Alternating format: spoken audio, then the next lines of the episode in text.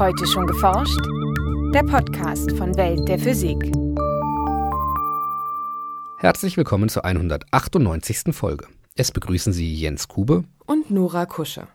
Als virtuelle Teilchen oder Vakuumfluktuationen bezeichnet man Teilchen, die aus dem Nichts entstehen und sofort wieder verschwinden. Erst kürzlich gelang es Physikern, Vakuumfluktuationen direkt nachzuweisen.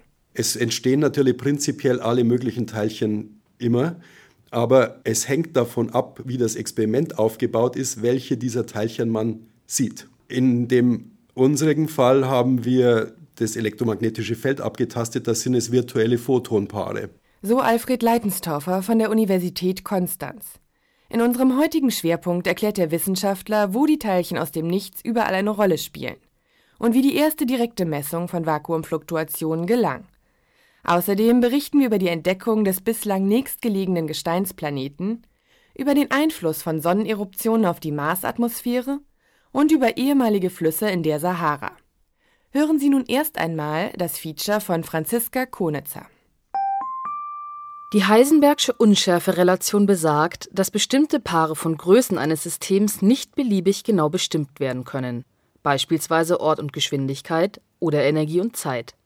Diese Aussage der Quantenphysik hat Konsequenzen für den leeren Raum, denn demnach ist dieser gar nicht so leer. Stattdessen entstehen in ihm spontan Teilchen, die sofort wieder zerfallen, die sogenannten Vakuumfluktuationen. Die Unschärfe von Energie und Zeit sorgt dafür, dass diese Teilchen keine physikalischen Gesetze wie etwa die Energieerhaltung verletzen, wenn sie nur schnell genug wieder verschwinden. Dies gilt auch für Licht, das aus schwingenden elektrischen und magnetischen Feldern besteht. Gleichzeitig ergibt sich sofort die Konsequenz, dass beide Größen nicht äh, gleichzeitig verschwinden können.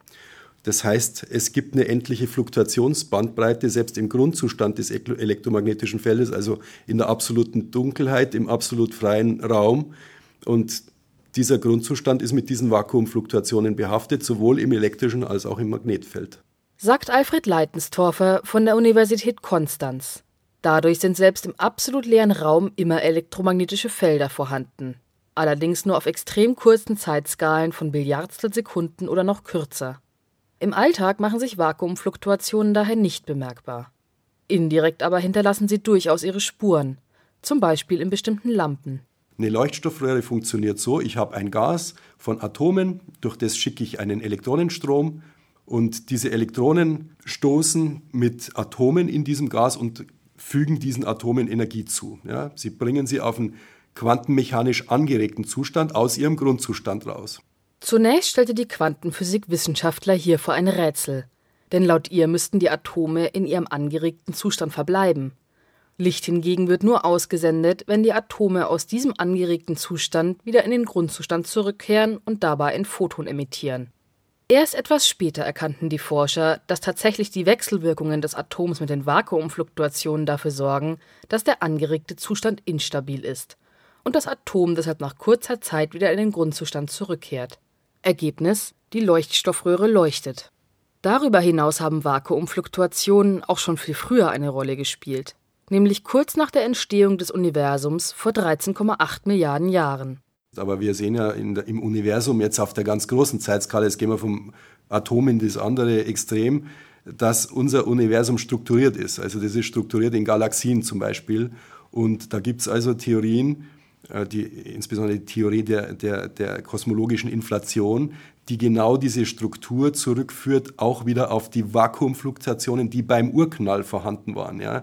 Die also beim Urknall auch schon durch eine statistische Verteilung der Felder eine Struktur aufgeprägt haben. Gemäß der Inflationstheorie dehnte sich das Universum kurz nach dem Urknall so schnell aus, dass die Vakuumfluktuationen sich ebenfalls mit ausdehnten. So sollen sie Dichteschwankungen im Raum verursacht haben, aus denen sich schließlich die Strukturen unseres heutigen Universums bildeten, inklusive der gigantischen Leerräume und Galaxien sowie Superhaufen. In irdischen Labors hingegen könnten die Vakuumfluktuationen zur Erklärung des sogenannten Casimir-Effekts beitragen Dabei wirkt, scheinbar aus dem Nichts, eine Kraft auf zwei eng beieinander stehende elektrisch leitende Platten. Dafür verantwortlich sind die Vakuumfluktuationen des Lichts, bei denen sogenannte virtuelle Photonen, also Lichtteilchen, entstehen und sofort wieder verschwinden. Vakuumfluktuationen spielen bei, beim Casimir-Effekt dergestalt eine Rolle, dass man sagt, okay, wenn ich zwei Körper so nahe zusammenbringe, dass letztlich von der Wellenlänge her diese virtuellen Photonen, sage ich jetzt mal, nicht mehr dazwischen passen, ja, dann kommt eine effektive Kraft dadurch zustande, dass außerhalb dieses Resonators diese virtuellen Photonen nach wie vor vorhanden sind und auch auf diese Leiterplatten einprasseln von der einen Seite, aber auf der anderen Seite nichts mehr ist oder weniger ist. Das Ergebnis? Insgesamt wirkt eine Kraft von außen auf die Leiterplatten, die diese zusammendrückt. Allerdings lässt sich der Casimir-Effekt in einer alternativen Betrachtungsweise auch rein klassisch erklären, also ganz ohne die Effekte der Quantenphysik und der Vakuumfluktuationen. Was Forschern bislang fehlte, war die direkte Messung der Vakuumfluktuationen. Es wurde sogar angenommen, dass eine solche Beobachtung gar nicht möglich sei. Und das gilt möglicherweise für alle jetzt existierenden Detektionsverfahren für massebehaftete Teilchen. Nur äh, in unserem Fall, wir sind eben hinter den Photonen hierher, wir betreiben hier Optik. Und da ist es also so, wenn ich eine Messung ausführen kann auf einer Zeitskala, die eben so kurz ist, dass diese virtuellen Teilchenpaare oder diese virtuellen Photonen auf der elementaren Zeitskala, auf der die entstehen und wieder zerfallen, dann kann ich diese doch direkt abtasten. Um die Vakuumfluktuationen direkt zu messen, hat das Team um Alfred Leitenstorfer ein ausgeklügeltes Experiment entworfen. Kernstück dieses Experiments ist ein spezieller Laser, der ultrakurze Lichtpulse aussendet. Ein einzelner Lichtpuls dauert lediglich 6 Femtosekunden, also 6 Billiardstel Sekunden.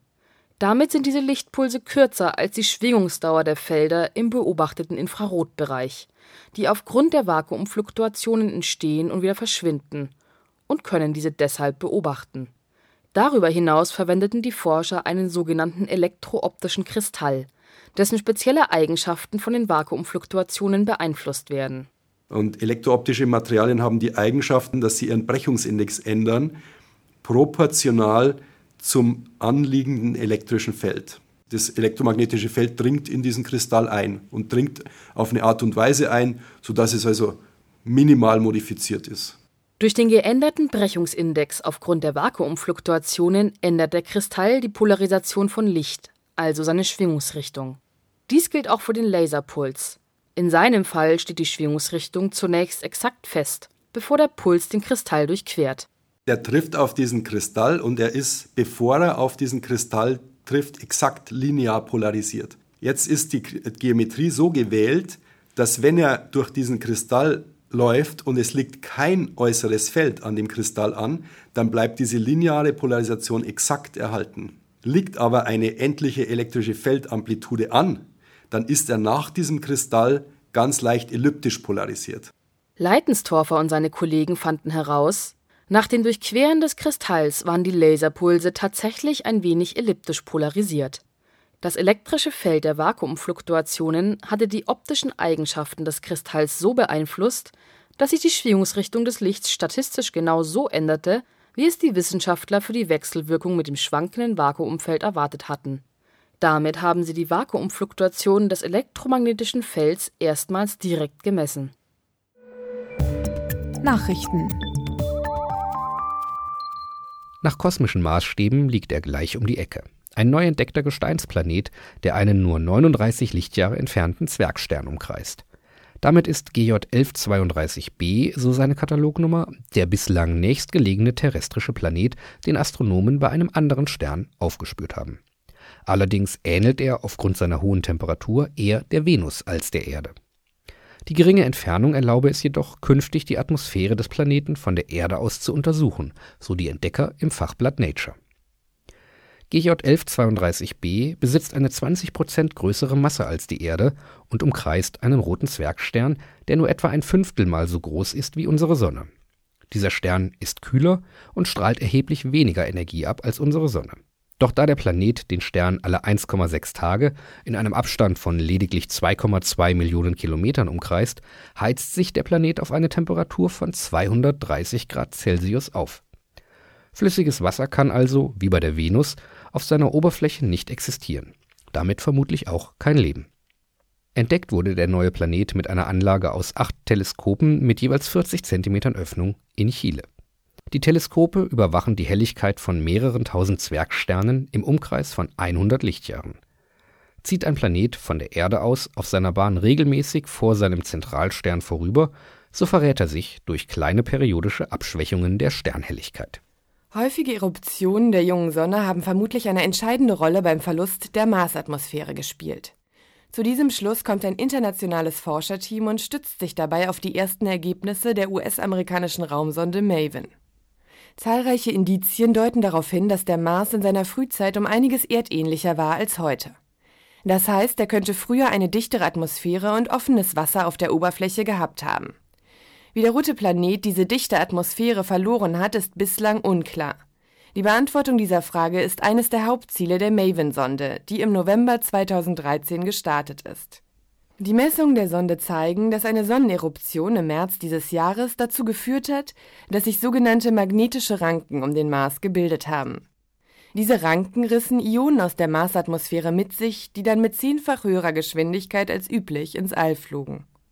Bei der Sonne kam es früher sehr viel häufiger zu Eruptionen als heute. Deshalb gehen die Forscher davon aus, dass solare Ereignisse in der frühen Marsgeschichte dafür verantwortlich waren, dass so viele Ionen ins All entwichen sind und der Mars seine dichte Atmosphäre verloren hat. Durch die Sahara strömten einst mächtige Flüsse. Noch vor 7000 bis 14.000 Jahren herrschte in weiten Gebieten, die heute unter trockenen Sanddünen liegen, ein feuchtes tropisches Klima. Eine Forschergruppe entdeckte nun Spuren eines Saharastroms vor der Küste Mauretaniens. Wie sie in der Fachzeitschrift Nature Communications berichten, können ihre paläoklimatischen Studien zu einem besseren Verständnis des heutigen Klimas in Westafrika beitragen. Die Forscher fanden am Meeresboden vor der Küste Mauretaniens Anzeichen für ein bis zu 520 Kilometer langes Flussbett und dessen Mündungsgebiet in den Atlantik. Dazu werteten die Forscher die Aufnahmen des japanischen PALSAR-Satelliten aus. Die Entdeckung bestätigt ältere Theorien über verzweigte Flussläufe, die sich während klimatisch feuchter Epochen in den vergangenen 250.000 Jahren seit dem Erdzeitalter des mittleren Pleistozäns immer wieder zu reißenden Strömen verwandelten. Die Erkenntnisse liefern wichtige Bausteine für erfolgreiche Simulationen des Klimas in Westafrika, die über Zehntausende von Jahren zurückreichen können Zudem bieten sie Erklärungen der noch heute vorherrschenden Landschaftsstruktur und für die Sedimente am Atlantischen Meeresboden. Ähnliche Hinweise auf mächtige Ströme im heutigen Wüstengebiet der Sahara finden sich zusätzlich zum Nil in Ägypten entlang der Mittelmeerküste Nordafrikas und im westafrikanischen Senegal. Das war's für heute. Bleiben Sie wissenschaftlich und laden Sie uns auch nächstes Mal wieder herunter. Welt der Physik wird Ihnen präsentiert vom Bundesministerium für Bildung und Forschung und der Deutschen Physikalischen Gesellschaft.